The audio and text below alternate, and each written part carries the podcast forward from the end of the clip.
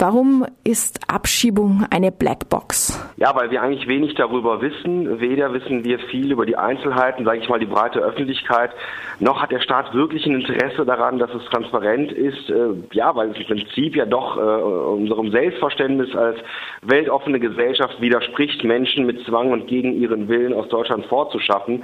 Auch wenn das natürlich in den letzten Monaten aufgrund der aktuellen Entwicklungen wieder salonfähig geworden ist, muss man sagen. Und das andere ist, ja, es, ist, es beginnt schon mit praktischen Dingen, ja, dass äh, Leute in Morgengrauen, wenn es noch dunkel ist, äh, aus dem Bett geholt werden und zum Abschiebeflieger gebracht werden von der Polizei. Ist klar, nicht am helllichten Tag, sondern im Dunkeln, wo es halt äh, keiner mitbekommt. Also das macht es, glaube ich, ganz deutlich, was damit gemeint ist, Blackbox-Abschiebung. Äh, das, äh, man, man soll es auch nicht mitbekommen und äh, es ist auch nie ganz klar, was passiert eigentlich danach mit den Leuten. Die sind dann aus den Augen, aus dem Sinn und dann und wie läuft so eine Abschiebung eigentlich ab? Ja, das wissen auch äh, wenige äh, Menschen. Und da war es mir ein Anliegen, das äh, nochmal ja, zu recherchieren. Und äh, mein Kollege und Freund, der Filmemacher Ralf Jesse, der hat ja den Startschuss dazu gegeben, der hat ja am Anfang eine Ausstellung gemacht, wo er Menschen interviewt hat, die von Abschiebungen selbst betroffen sind und die kommen dort zu Wort. Man kann sich das dann anschauen und diesen Menschen zuhören in der äh, Ausstellung, aus der das Buch hervorgegangen ist. Und diese Geschichten sind ja im Buch auch nachzulesen. Und ja, ich glaube, das ist auch etwas, was normalerweise in der Blackbox verschwindet. Ja, wie denken eigentlich die Menschen, die selbst abgeschoben werden darüber? Menschen sind heute zu Mobilität quasi gezwungen. Man muss sich rechtfertigen, wenn man nicht wegen eines Arbeitsplatzes seinen Wohnsitz praktisch überall hin verlegt. Man muss flexibel bleiben. Man soll auch reisen und die Welt erkunden. Aber nicht alle Menschen sollen in alle Länder einreisen, besonders nicht alle nach Deutschland. Welche Funktion erfüllen eigentlich Abschiebungen? Warum sind die so wichtig für das Funktionieren der Gesellschaft in der Form, wie sie derzeit existiert, in ihrer nationalstaatlichen kapitalistischen Form? Ja, also ich würde sagen, erst einmal, sie sind nicht wichtig für das Funktionieren der Gesellschaft. Das ist ja eigentlich das, was die Abschiebebefürworter behaupten, ja, dass es ohne Abschiebungen auch nicht ginge. Äh, und das Argument ist natürlich immer, man braucht Abschiebungen, um äh, die Kontrolle zu behalten äh, über die Migrationspolitik, wer reinkommt und wer nicht.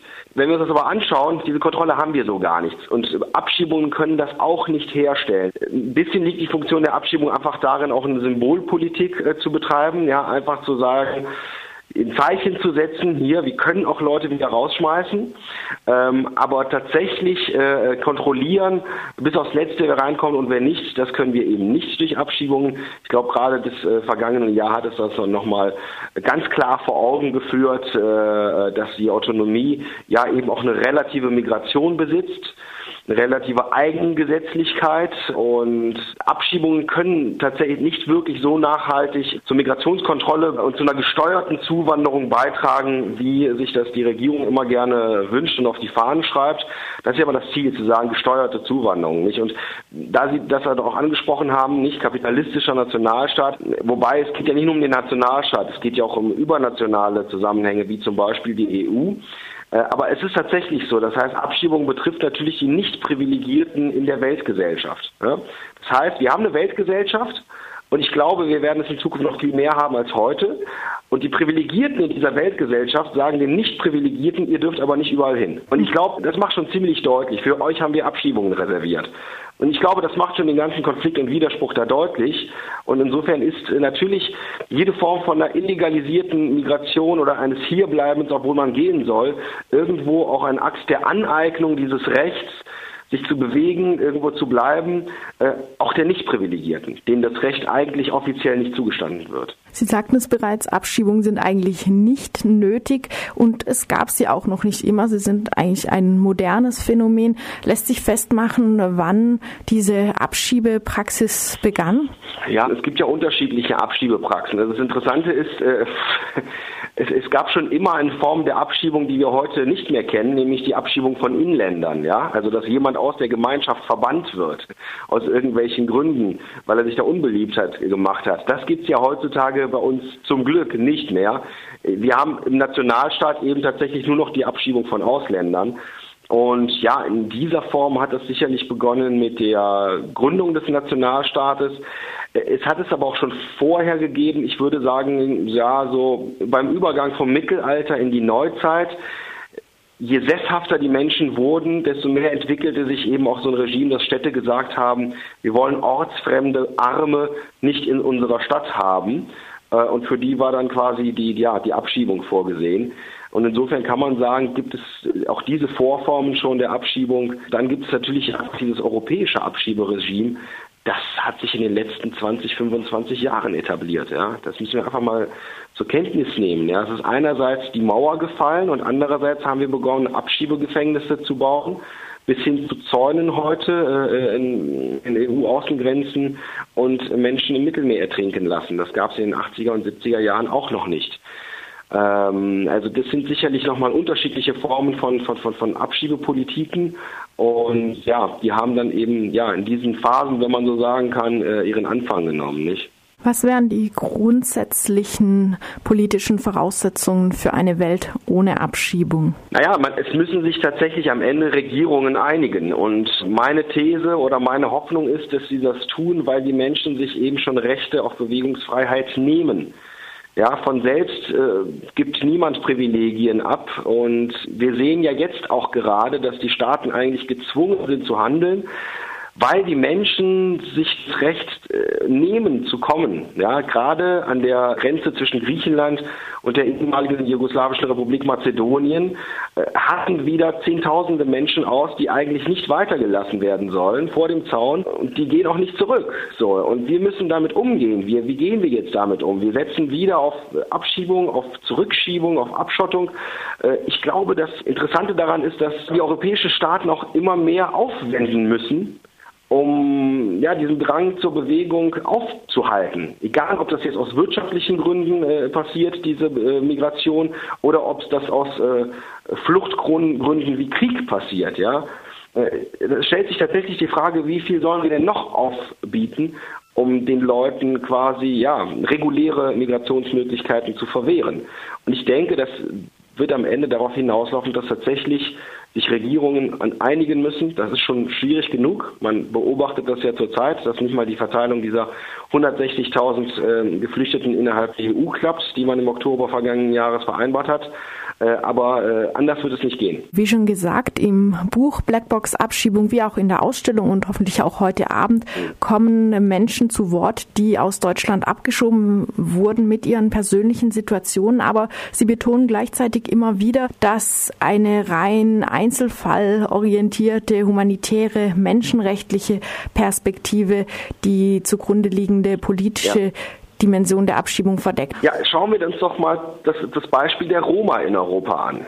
Ja, also äh, gerade die Roma, die in den Kosovo abgeschoben werden, ja, in ex-jugoslawisch Mazedonien, äh, nach Bosnien, Serbien, also das, das, sind Menschen, die sich eigentlich das Recht nehmen, indem sie hergekommen sind, Asyl beantragt haben, das nicht bekommen haben, äh, dann trotzdem versuchen zu bleiben, lange Jahre mit Duldung und viele werden dann abgeschoben, andere kriegen Bleiberecht, aber es sind Menschen, die im Grunde genommen nichts anderes machen als wir auch. Die wollen gleichberechtigte Europäer sein.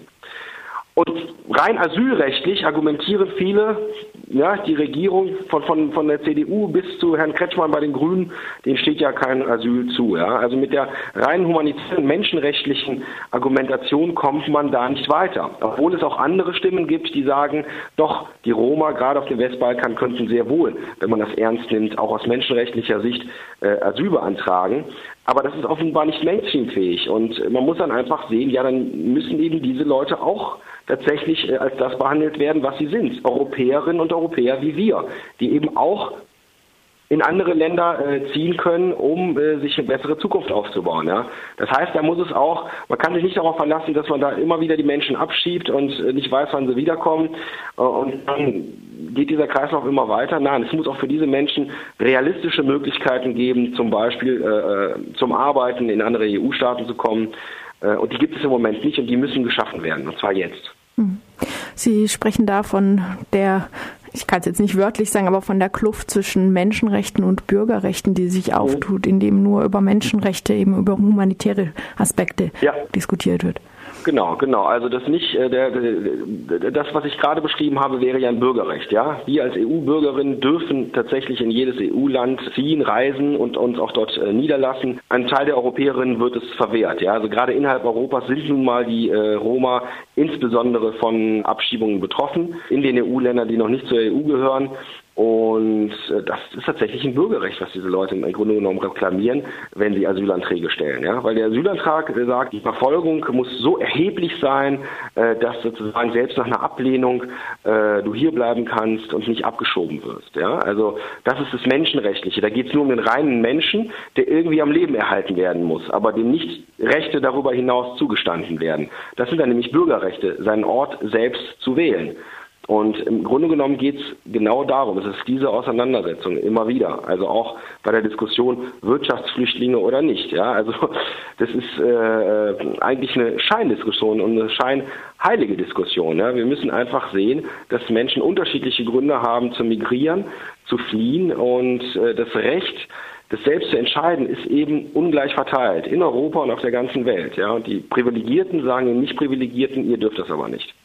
Sie haben es eingangs schon gesagt, Abschiebungen werden gegenwärtig wieder salonfähig. Genau dieser Begriff hat sich mir auch aufgedrängt. Fortress Europe ist auch wieder zu einem positiven Begriff geworden.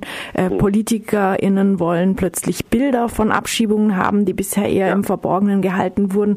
Äh, heißt das, dass es auch einen Strategiewandel braucht, dass es also nicht mehr reicht, die Abschiebung nur aus der Blackbox ans Licht der Öffentlichkeit zu zerren, sondern da auch nochmal dargelegt werden muss, warum sie inakzeptabel sind? Ja, absolut. Genau das ist auch mein Anliegen und ich versuche da auch den Diskussionsraum einfach nochmal zu öffnen. Ja, also äh, tatsächlich darüber zu sprechen, was bedeuten Bürgerrechte und transnationale Bürgerrechte heutzutage und uns eben auch nicht nur auf den Appell an die Menschlichkeit zu verlassen.